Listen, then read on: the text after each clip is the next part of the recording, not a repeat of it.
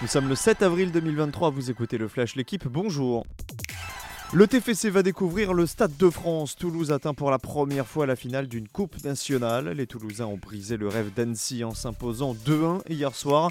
Abouklal avait ouvert le score avant l'égalisation sur penalty de Bossetti, mais Shaibi a donné l'avantage décisif aux joueurs de la Ville Rose. Toulouse affrontera donc Nantes en finale de la Coupe de France le 29 avril prochain. Ce sera soit un doublé pour les Canaries après leur succès l'an passé, soit un vainqueur inédit si les coéquipiers de Branco Vandenbomen parviennent à s'imposer. Mettre la pression sur le Paris Saint-Germain, voilà l'objectif du Racing Club de Lens ce soir en ouverture de la 30e journée de Ligue 1. Les 100 et Or reçoivent Strasbourg à 21h. En cas de victoire, ils reviendraient à seulement 3 points du PSG en attendant le déplacement des Parisiens à Nice demain soir.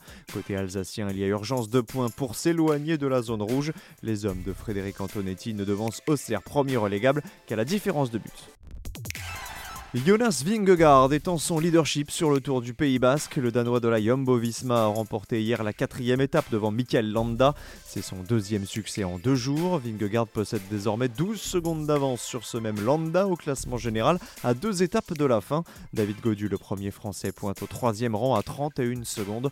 Aujourd'hui, cinquième jour de course avec plus de 165 km à parcourir autour d'Amore Bieta.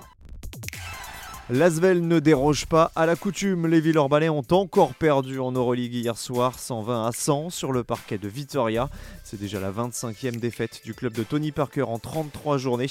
Conséquence, eh bien, les Rodaniens sont toujours bons derniers. Derrière deux clubs allemands, l'Alba Berlin qui compte un succès de plus et le Bayern qui en possède 3. Merci d'avoir écouté le Flash l'équipe. Bonne journée